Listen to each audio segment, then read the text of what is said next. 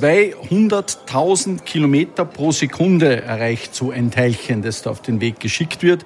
200 Kilometer Stromkabel wurden verlegt für Medastron. Nicht nur ein Behandlungszentrum, sondern auch ein Forschungszentrum, ein, ein Hightech-Wissenschafts- und Forschungsstandort, wenn man so will. Ich glaube, das ist das Wichtigste, dass wir versuchen, hier noch mehr Patienten und Patientinnen zu behandeln, weil das ist letztendlich der Nutzen und alles andere ist Nebensache. Die Therapie, die wir machen, ist einfach sehr schwarz-weiß. Also entweder es funktioniert oder es funktioniert nicht. Und der Ausgang ist dann entweder schwarz oder es weiß. Heurika. Ein Achtel auf die Wissenschaft. Willkommen beim ersten Wissenschaftsheurigen. Wir nehmen dich mit in die Thermenregion nach Oberwaltersdorf ins Weingut Heinrich Hartl. Der Heurige ist heute gut besucht, denn heute wird nicht nur Wein verkostet, sondern auch diskutiert. Wir sprechen über das Thema medizinische Forschung der Zukunft. Zu Gast ist Eugen Hug, der ärztliche Direktor im Strahlentherapiezentrum Med Austron in Wiener Neustadt und der Wissenschaftler Markus Hengstschläger. Sie sprechen gemeinsam mit Landeshauptfrau Stellvertreter Stefan Pernkopf über Leuchtturmprojekte, Krebsbehandlung und darüber, welche Rolle Niederösterreich dabei spielt. Trink ein Glas mit und tauch mit uns ein in die Welt der Wissenschaft und Forschung vor der eigenen Haustür. Lieber Eugen, jetzt machen wir mal den Schritt in die Richtung Medastron, aber wir gehen ihn nicht direkt zu Medastron und schon gar nicht die ganze Vorgeschichte und politische Vorgeschichte, das wollen wir dann vom Stefan noch ein bisschen hören, sondern ich glaube, was, wie ich habe es schon angedeutet, eine Auszeichnung für Niederösterreich ist, dass so jemand wie du hier forscht, hier klinisch tätig ist und das Medastron leitet. Dein Weg war ja über, ich sage jetzt einmal, viele Pionierstationen, die du eingenommen hast, wo du immer wieder ganz vorne einer der ersten warst. Kannst du uns das ein bisschen erzählen? Ja gut, also ich bin jetzt hier in Niederösterreich und wo ich ursprünglich herkomme, würde man mich als Zurgröster be bezeichnen. äh, weil ich bin also ursprünglich Münchner und äh, habe dort studiert und hatte dann die Gelegenheit, also ich wusste schon, dass ich in die Strahlentherapie, also nach Medizinstudium wusste ich, ich möchte schon in die Strahlentherapie. Und dann hatte ich dann eben Gelegenheit gehabt, da eine Assistenzarztstelle und eine Forschungsstelle zu bekommen in Boston. Äh, und äh, da hatte ich mit den Protonen gar nichts am Hut. Das war halt die normale Strahlentherapie der USA. An der Ostküste der USA. Und da gab es eben auf der anderen Seite vom Fluss gab es das Harvard Cyclotron. Und da gab es, das war sozusagen eines dieser Pionierlaboratorien, die eben ein Zyklotron hatten, in dem eben Protonen, andere Teilchen beschleunigt wurden. Und da hat eben damals mein Chef war eben wirklich einer der, der Pionierleute, einfach dieses ausprobiert haben an Patienten. Und naja, und dann habe ich das auch und dann hat eben, war ich dann dort und dann hat eben mein Oberarzt gesagt, ja Eugen, schau dir das doch mal richtig an und vielleicht interessiert dich ja. Naja, und jetzt ist 30 Jahre später, kann ich dazu nur sagen. Und war dann eben dort gewesen, bin dann an die, an die Westküste gegangen, außerhalb von Los Angeles. Da war die erste spitalbasierte Zentrum, nicht mehr also im Forschungszentrum, sondern dediziert im Spital. Hatte dort vor allem, was die Pädiatrie anbelangt, Kindertumore, Schädelbasistumore, also die schwierig zu behandelnden Tumore, hatte ich dort äh, ein Programm aufgebaut. Ja, dann blieb ich in den USA, bin dann aber zurückgegangen nach Europa, war in der Schweiz kurz gewesen, am Paul-Scherer-Institut an der Uni Zürich, war dort gewesen, bin aber dann wieder zurück in die USA. Naja, so bin ich gependelt, äh, hin und her. Das hat seine Vor- und seine Nachteile. Und dann kam eben dieses mit Austron. Also am schönsten Platz bis jetzt, rein einmal vom Landschaftlichen her. Ich hoffe, dass der Podcast in Oberösterreich nicht ausgestrahlt wird, ja, wenn ein Oberösterreicher sowas sagt. Äh, Stefan, politisch, die Geschichte ein bisschen, wie war das mit dem Metastron? Ist das, war das eine... Soweit mir die Geschichte bekannt ist, das war etwas vor meiner Zeit äh, und äh, war immer schon ein Vorbild, dass CERN auch bis heute Kooperationspartner, wenn ich das so sagen darf. Und äh, das Ziel war eigentlich hier neue Behandlungsmethoden gegen den Krebs, äh, die Behandlung für Krebspatienten anzubieten. Man muss wissen, es gibt in Österreich pro Jahr ungefähr 40.000 Neuerkrankungen und 380.000 äh, Menschen haben in Österreich mit dem Krebs entsprechend zu leben. Das war der Hauptgrund. Dann hat es Probleme gegeben mit der Finanzierung. Dann hat man sich Gott sei Dank mit der Sozialversicherung geeinigt, dass das auch für alle Patienten, Patientinnen angeboten wird, unabhängig von Status oder Geldmittel, sondern von der öffentlichen Hand, äh, sprich von der ÖGK in dem Fall finanziert wird. Es ist sicher auch ein, ein Leuchtturm für die Region äh, geworden. Es sind insgesamt seit Beginn rund 200 Millionen Euro investiert worden. Ich war erst unlängst bei einem Besuch vor Ort, habe mir das Ganze wieder angeschaut. Das ist ein gewaltiges Projekt und das muss man schon wissen. Es gibt nur sechs derartige Projekte auf der ganzen Welt und das ist eines davon. Nicht nur ein Behandlungszentrum, sondern auch ein Forschungszentrum, ein, ein Hightech-Wissenschafts- und Forschungsstandort, wenn man so will. Und Eugen, du hast mir beim Reingehen erzählt, derzeit 280 Mitarbeiter aus 20 Nationen. Das heißt, ich möchte hier auch die Internationalität hervorstreichen. Das ist ganz wichtig äh, hier für die Region. Das heißt, 280 Mitarbeiter, Mitarbeiterinnen aus 20 Nationen. Und das ist schon beeindruckend. Und ich glaube, 50 Mitarbeiter, Mitarbeiterinnen, hast du gesagt, haben vor eine CERN vor Vergangenheit sozusagen. Und das ist, glaube ich, wichtig, dass wir auch die Internationalität der Wissenschaft und Forschung in den Vordergrund rücken.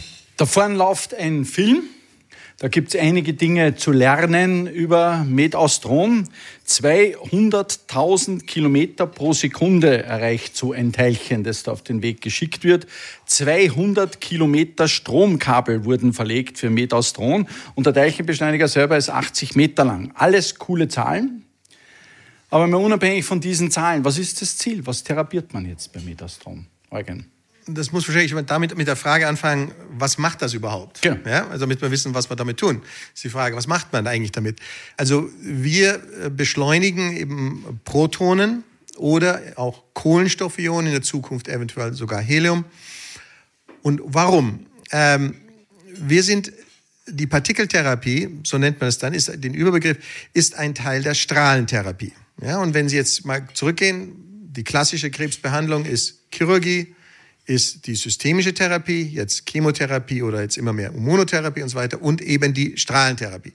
Die Tatsache ist, dass 50 Prozent aller Patienten, die einen Krebs haben, irgendwann einmal Strahlentherapie bekommen. Also es ist eine 50 große Prozent. 50 Prozent. Mhm. ist eine große Zahl. So. Und jetzt ist es aber so, dass die konventionelle Strahlentherapie sind Röntgenstrahlen. Und Röntgenstrahlen sagt Ihnen doch allen, die gehen durch und durch, weil sie stehen ja dann davor, da gibt es ein Röntgenbild und die muss ja durchgehen, damit sie hinten ein Bild erzeugen können. Ja, also das sind Röntgenstrahlen. Also auch alles, was Sie heute sonst an konventioneller Strahlentherapie haben, sind Röntgenstrahlen.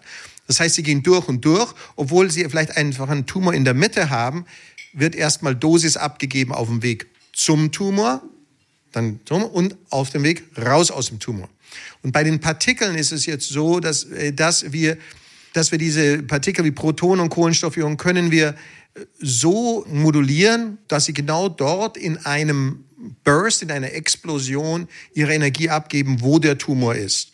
Und zwar muss, und danach gibt es keine Bestrahlung mehr. Das ist, das ist weg. Ja, wie geht das überhaupt? Das beste Bild, das zumindest ich habe, ist eben vom Billard, Poolbillard. Da haben sie die weiße Kugel und dann haben sie doch die, das Dreieck mit den bunten Bällen. Ja? So, jetzt schießen sie dann, oder sie nehmen, der Ball geht also auf die, auf die, auf die bunten Bälle die bunten Bälle fliegen und diese weiße Kugel steht. Das hat ja sicherlich jeder schon mal gesehen. Und wie ist das möglich? Weil die ganze Energie dieses weißen Balles, mit dem er gekommen ist, wurde abgegeben. So, und das ist in der Kürze tatsächlich, was wir machen.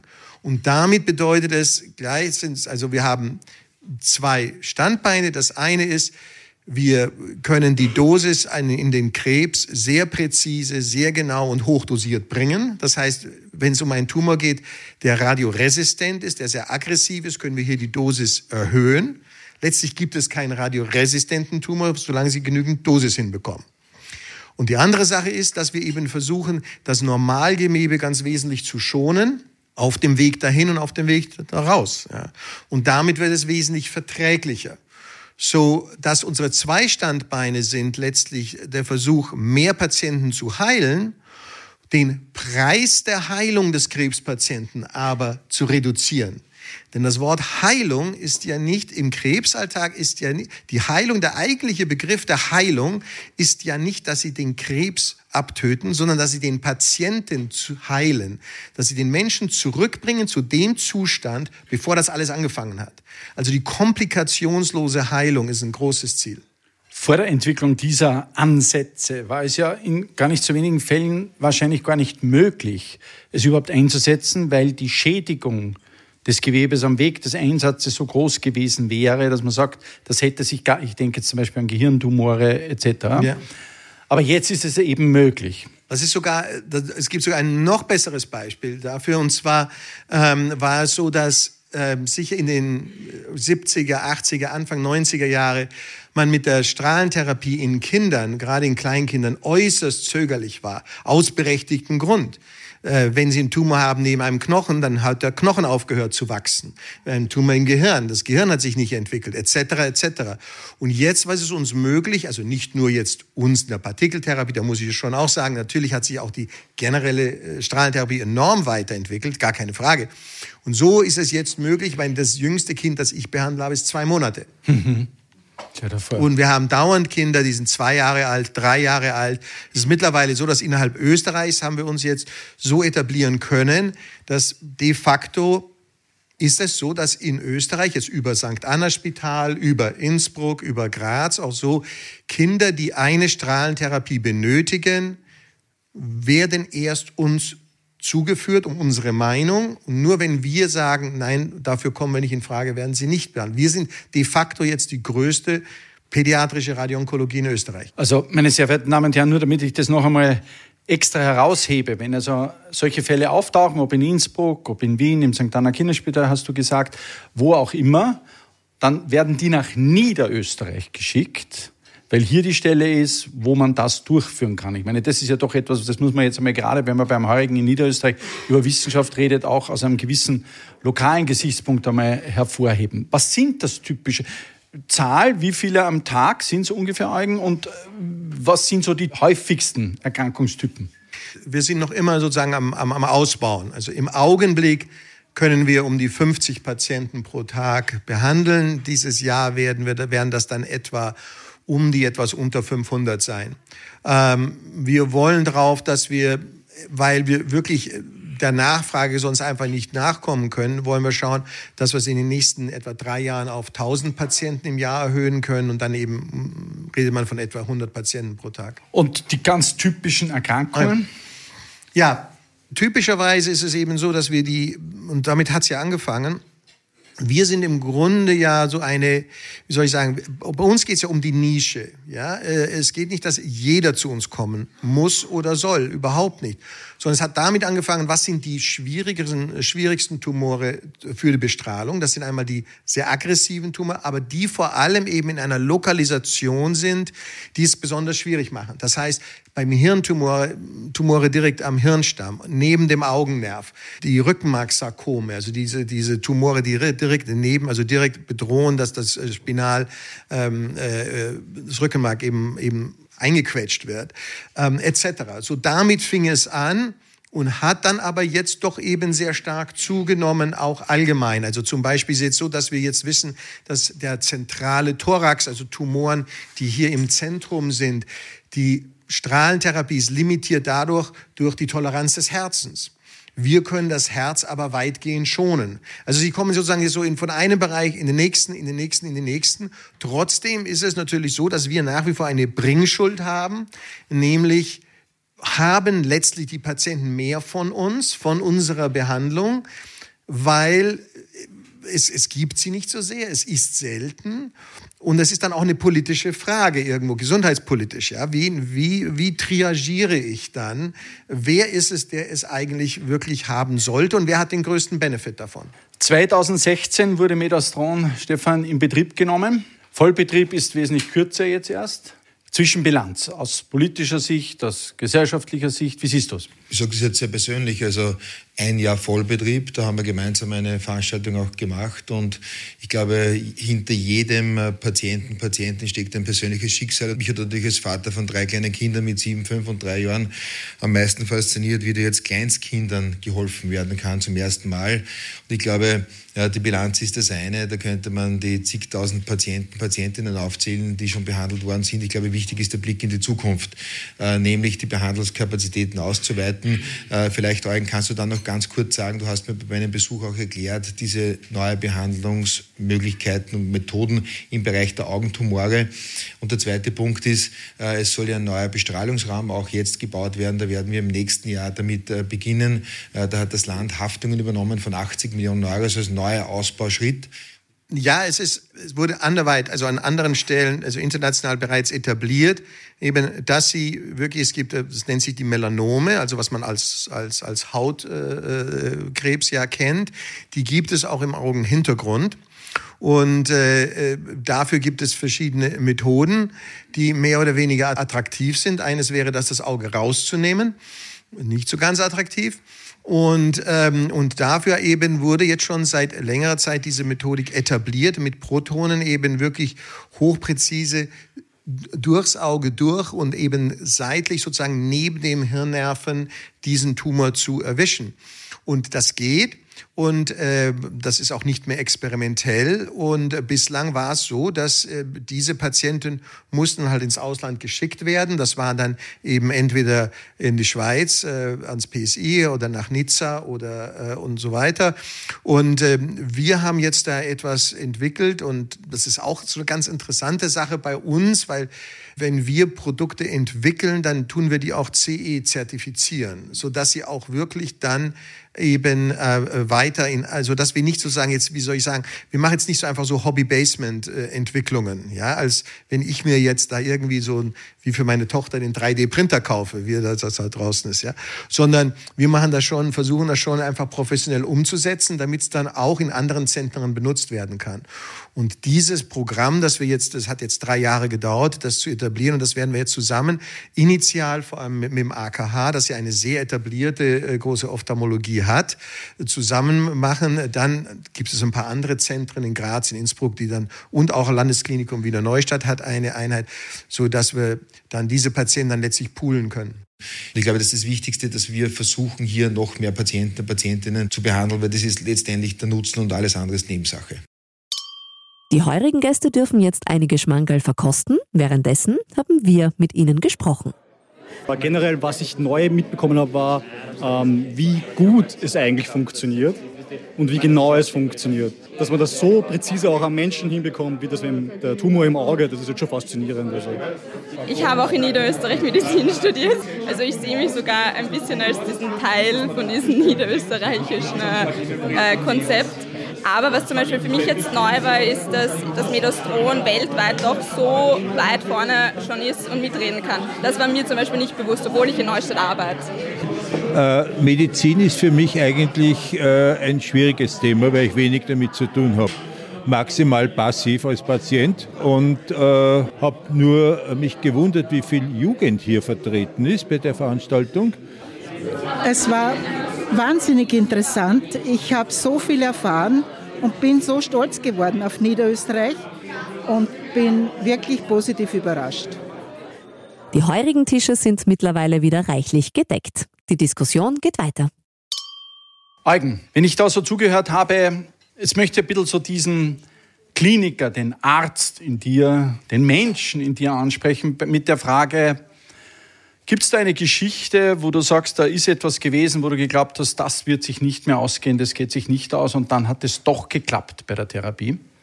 Ja, aber ich muss da jetzt einfach ausholen. Ich kann das nicht so, nicht so einfach so, so, so beantworten. Es ist schon manchmal ein bisschen ein hartes Brot. Die Therapie, die wir machen, ist einfach sehr schwarz-weiß. Weißt du, entweder es funktioniert oder es funktioniert nicht. Und der Ausgang ist dann entweder schwarz oder es weiß. Und es ist gar nicht so unbedingt immer einfach. Es ist vor allem auch nicht so einfach, als ich angefangen habe, war es, so, dass ja, man hat, man hat jetzt das Drama der Kinder verstanden. Aber es hat wirklich gedauert, bis ich Vater wurde, bis ich das Leid der Eltern nachvollziehen konnte. Ich konnte es davor nicht. Und dann auf einmal hast du selber ein Kind und dann, oder Kinder, und dann auf einmal merkst du das. Und irgendwie musst du das ja irgendwo hinbekommen mit dir selber spirituell, was, wie du das jetzt machst. Und ich hoffe, dass es einigermaßen hingeschaut hat, weil es, es nützt, dir, nützt dir dem Patienten nichts, wenn, wenn dir es nicht gut geht. Ja, dann kannst du ja nicht mehr helfen. Das ist ja das Problem. Und die Situation, ehrlich gesagt, dass wir sozusagen Sachen hinbekommen, die man glaubt, man, man bekommt sie nicht hin. Ehrlich etwas, was eigentlich, ich will nicht sagen fast Teil ist, aber zum Teil ist es das. Immer wieder Wirklich, vorkommt. Was, was immer wieder vorkommt. Ich möchte es eigentlich mal, vielleicht darf ich es anders beantworten. Auf dem Weg hierher habe ich mir das nämlich auch nochmal überlegt. Und eigentlich möchte ich eine Geschichte erzählen, eine kleine, eine kurze. Eine kurze Geschichte ist die, dass ich, und das verbindet uns ja, und es ist eine wahre Geschichte. Also ich weiß, es hört sich jetzt ein bisschen schnulzig an, aber es ist eine wahre Geschichte. Und zwar war das, ich glaube, 2007, 2008, irgendwie so etwas rum ähm, dass das im Landhaus gab es hier eine Tagung, ob überhaupt dieses mit Austron gemacht werden sollte. Das war die große Tagung. Und da wurde ich als externe Experte eingeladen. So, da haben sie mich eingeflogen. Dann war ich da, ich war, war da am Landtag und habe dann meine Meinung dazu abgegeben, dass es natürlich mit Austron braucht. So, dann war diese Sitzung fertig, bin ich rausgegangen und dann kam eine, ein Ehepaar auf mich zu mit einer 20-plus-jährigen Mädchen. Und haben gesagt, ja, Professor Hug. Und ich, ja, so, und dann kam auch nichts. Also der Groschen fiel nicht. Ja, kennen Sie uns nicht mehr und so weiter. Das ist natürlich immer peinlich. Ja, habe ich nicht. Und dann stellte sich heraus, es war eben eines der Kinder damals, die tatsächlich in den 90er Jahren zu mir überwiesen worden waren, hier aus Österreich, als ich damals in Kalifornien war, und die ich eben tatsächlich als eine damals neunjährige, zehnjährige behandelt habe. Und die dann eben jetzt auf mich zukam und sagte, ja, und ich bin jetzt Jurastudentin. Ja, geheilt, keine Nebenwirkungen, gar nichts. Das hätte es ohne diese Therapie nicht gegeben. Die ähm, Art, wie du das Wort Ethik schon vor der Pause in den Mund genommen hast, die Art, wie du diese Geschichte jetzt erzählt hast, das ist ja das ganz, ganz Besondere, dass ein Forscher wie du mit einer internationalen Geschichte in Niederösterreich gelandet ist, der aber auch solche Emotionen und so eine Empathie aufbringt für seine Patientinnen und Patienten. Schau mal, das ist dein Applaus.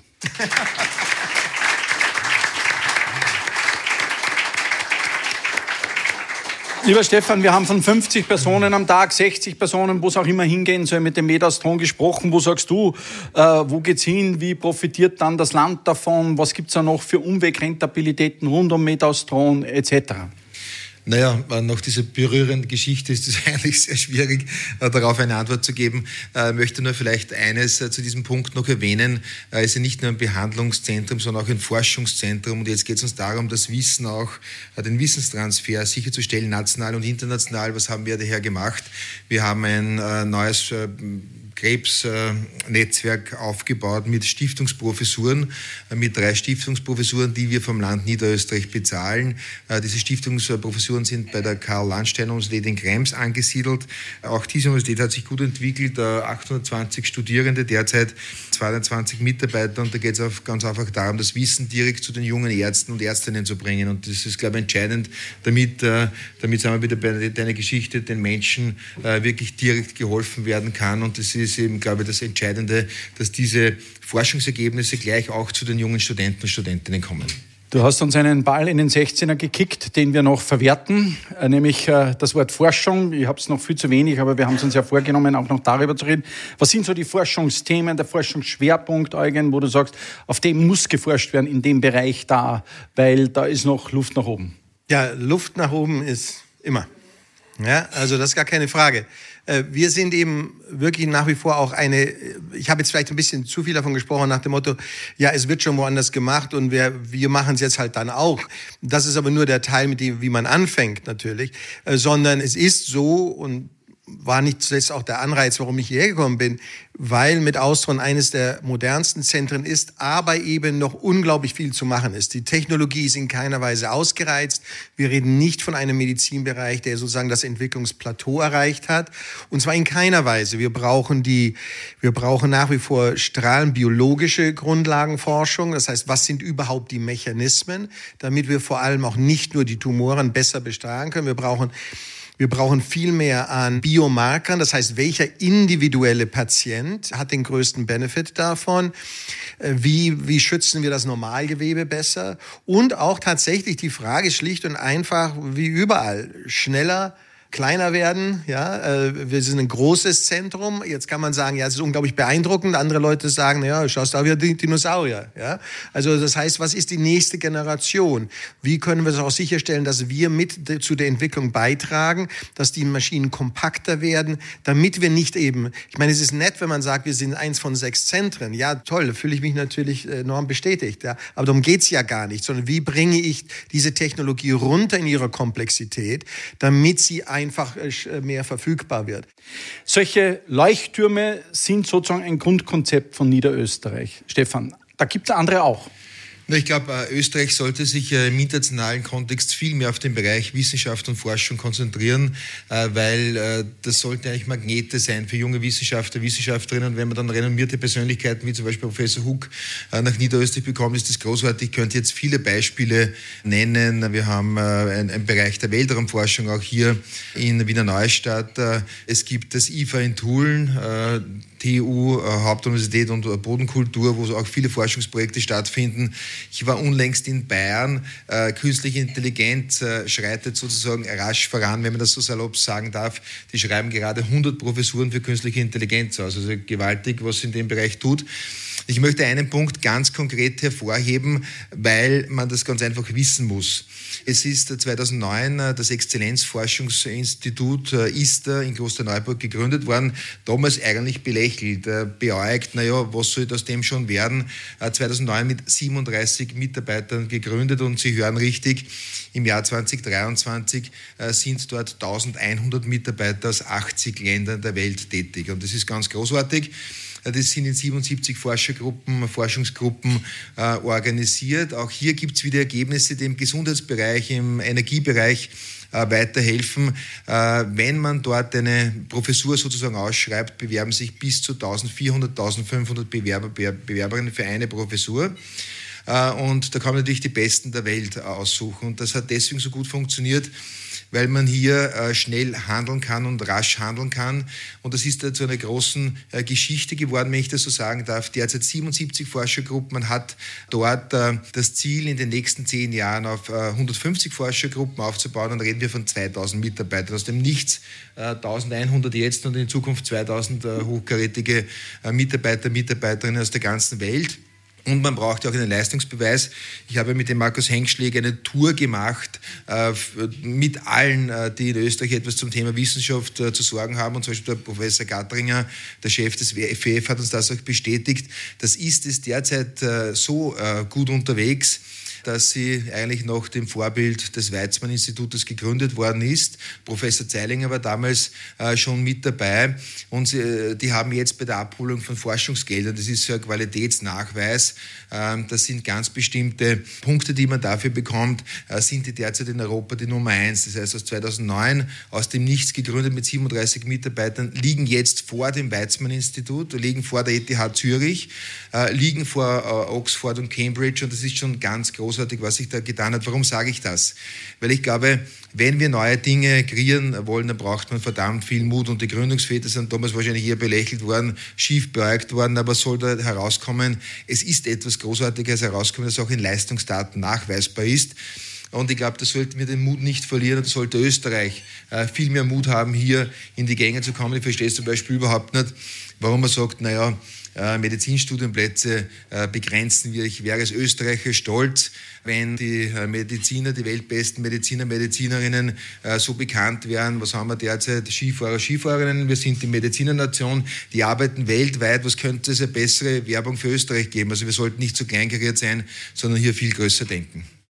Niederösterreich ist Wissenschaftsland. Knapp 120 Millionen Euro gibt das Bundesland Niederösterreich pro Jahr für Wissenschaft und Forschung aus. Damit liegt es im Spitzenfeld aller Bundesländer. Besonders der Medizinsektor profitiert von diesen Investitionen. Im Bereich Gesundheit und Soziales haben unsere Hochschulen über 750 Absolventinnen und Absolventen pro Jahr. Allein in Krems besuchen aktuell über 5000 Studierende verschiedenste Fachrichtungen der Gesundheit und Medizin. Durch diese vielfältigen Bildungsangebote hat Niederösterreich zahlreiche Spitzenleistungen und Leuchtturmprojekte zu bieten. In Wiener Neustadt das Strahlentherapiezentrum Med Austron und das Medizintechnikforschungszentrum am Technopol. Oder in Krems die renommierte Karl-Landsteiner Universität und die Core Facility. Hier werden bahnbrechende Entwicklungen vorangetrieben, zum Beispiel Organe aus dem 3D-Drucker. Es gibt in der medizinischen Forschung in Niederösterreich schon heute viel zu entdecken und morgen hoffentlich noch mehr. Also wenn du dir was wünschen kannst, was soll sich in der nächsten Zeit in der Forschung tun, wo du sagst, okay, das wäre cool, da gäbe es was. Aber wenn wir schon bei den Wünschen sind, steht da Stefan Bernkopf da, gibt es auch in die Richtung irgendwelche Wünsche? genau, also genau, jetzt genau. lege mal los, Eugen. Genau, genau. Ja, ich meine, es ist, also, als erstes Mal, wo wir ja hin müssen, ist, ähm, dass wir alle wissen ja schon, es gibt den Krebs nicht. Ja, das gibt es nicht. Also, wir alle wissen, dass ein Prostatakrebs ganz anders sich verhält als ein Lungenkrebs und sowas. So, jetzt müssen wir natürlich einen Schritt weitergehen und es ist die Frage, es gibt nicht den Lungenkrebs, ja, sondern es gibt Untergruppen etc. etc. Und dann ist die Frage natürlich auch noch, wie dann der individuelle Mensch darauf reagiert. Welche Therapie ist denn für diesen Menschen das Beste? Und da werden wir hoffe ich, in der Zukunft enger zusammenarbeiten können. Und überhaupt die Richtung muss ja hingehen in die noch mehr individualisierte Therapie. Das heißt, wir brauchen auch Biomarker, äh, mit denen wir dann eben als Predictive Factor sehen können, ja, äh, hat das, hat das einen Sinn. Also wir gehen wesentlich mehr in die Individualisierung rein, glaube ich, der Therapie. Und das wird, glaube ich, medizinisch die große Herausforderung sein. Die große Herausforderung ist, ja, wie beweise ich das denn? Und da sind wir nun bei einem großen Problem, ernst. Und zwar für alle, die beim Podcast sind, er hat jetzt gerade zum Stefan Bernkopf geschaut. genau. Nein, es geht ganz einfach darum, es ist halt einfach wirklich ein Problem. Hier sind wir und wir arbeiten fröhlich vor uns hin und die Evidenz muss geschaffen werden und die Evidenz kann nur über klinische Studien geschafft werden. Und äh, das Problem, das wir haben, ich weiß nicht, wie es bei dir jetzt in der Genetik ist, aber bei uns gibt es keine Pharmaindustrie, die auf einmal den großen Geldsack öffnet. Ja? Wir haben sie nicht. Bei uns gibt es nur wenige Industrien, die irgendwelche Teile liefern. Wir haben keine Pharmaindustrie. Die Finanzierung von klinischen Studien ist ein Riesenproblem für uns. Und da hoffe ich einfach wirklich sehr, ähm, dass wir in den kommenden Jahren irgendwie diese Ressourcen irgendwie bündeln können, weil wie gesagt, der, der konventionelle Weg ist ganz, ganz schwierig. Und auf der anderen Seite, das ist, das ist der größte Schritt, den ich für uns sehe. Ganz klarer Appell auch bei Forschungsförderung in die richtige Richtung zu gehen, jawohl. Lieber Stefan, wir outen uns noch als gemeinsame Schuhlöffelhersteller. Das werden die wenigsten in diesem Raum wissen. Du hast ein Buch unter diesem Überkapitel Neupunkt Landpunkt Leben, Neuland Leben herausgegeben. Ich durfte da einer deiner Gäste in deiner Werkstatt sein, vor geraumer Zeit. Äh, zuerst habe ich mir gedacht, das wird super, da kann ich mit Stefan Bernkopf über alles reden, was mich juckt, aber das war durchaus super, weil ich konnte reden, musste aber dabei einen Schuhlöffel herstellen in deiner Schnitzen. Werkstatt, kann ich mich noch gut erinnern, Schnitzen. Ähm, das Produkt, das mir dann nachher übergeben worden ist, ich weiß gar nicht, ob das überhaupt der war, an dem ich angefangen habe. Hat aber so viel besser dann noch ausgeschaut, weil du es ja noch fertig gemacht hast. Lieber Stefan, wenn du so jetzt Zukunft, Niederösterreich, Forschung, Heurika, was, was für Gedanken gehen da jetzt auf? Neupunkt, Landpunkt, Leben. Naja, das, äh, was Professor Eigenhuger gesagt hat, diese Technologiesprünge, die möglich sind, die faszinieren mich wahnsinnig. Also das ist äh, gewaltig. Ich kenne auch einige Bereiche im Bereich der Batterieforschung. Äh, Gibt es zum Beispiel nie den ganz tollen Forscher, das weltweit bekannte Kollege Freudenberger, der ist zum Beispiel, er entwickelt gerade eine Batterie aus rein organischen Substanzen. Und ich habe ihn gefragt, wie kann man sich das vorstellen? Er hat das schon im Labor fertig. Das heißt, da gibt es enorme Quantensprünge. Gerade im Kampf gegen den Klimawandel, glaube ich, müssen sie da auf solche äh, Produkte auch dann stürzen, dass wir da wirklich äh, CO2-neutraler werden, um das einmal so zu sagen. Also das fasziniert mich, was durch die Forschung und Wissenschaft für ihre Quantensprünge möglich sind. Und äh, du hast es ja äh, auch immer gesagt, es geht ja in der Wissenschaft oft, oft auch um das äh, Unerwartbare, das Ungeplante. Da werden eigentlich die größten Entdeckungen gemacht. Das ist ein wesentlicher Bestandteil der Grundlagenforschung, wenn ich das so sagen darf. Und das ist für mich schon äh, faszinierend. Ich darf vielleicht noch äh, jemanden zitieren, den Präsident Martin Hetzer vom ISTE eben, der hat ja die Festrede gehalten am Landesfeiertag und der hat folgende lustige Geschichte erzählt. Es hat einmal im 19. Jahrhundert einen Studenten gegeben in Deutschland, der hat sich bei seinem Phy- Physikprofessor, eine gewisse Jolle hat der Kassen, erkundigt, erkundigt, wie denn die Zukunftsaussichten im Physikstudium seien. Und der dürfte ihm sinngemäß zur Antwort gegeben haben, vergessen Sie das Ganze im Bereich der Physik, ist schon alles erforscht. Wir haben auch nichts darüber geredet, ist schon alles erforscht. Es war äh, Mitte 19. Jahrhunderts. Dieser Mann hat 44 Jahre später den äh, Physiknobelpreis äh, bekommen, ein gewisser Max Planck. Der hat die Grundlagen für die Quantenphysik gelegt. Und das, das Beispiel zeigt ja sehr schön, was da in der Forschung, Wissenschaft noch Unerwartbares, Unentdecktes drin ist.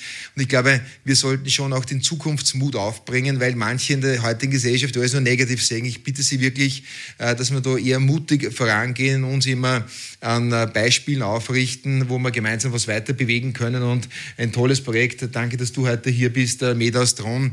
Aus einer äh, vielleicht verrückten Idee, wo niemand dran glaubt hat, dann ein Projekt, wo jetzt vielen Menschen geholfen werden kann, werden kann. Ich glaube, wir sollten uns auf das Gute besinnen und nicht jeden Tag dann in die Zeitungen hineinschauen, die ganze Welt nur schlecht schreiben. Ich glaube, wir sollten uns auf die Stärken besinnen und auch die Chancen nutzen. Ich glaube, da haben wir unglaubliche Chancen, vor allem auch für die jungen Menschen. Danke sehr.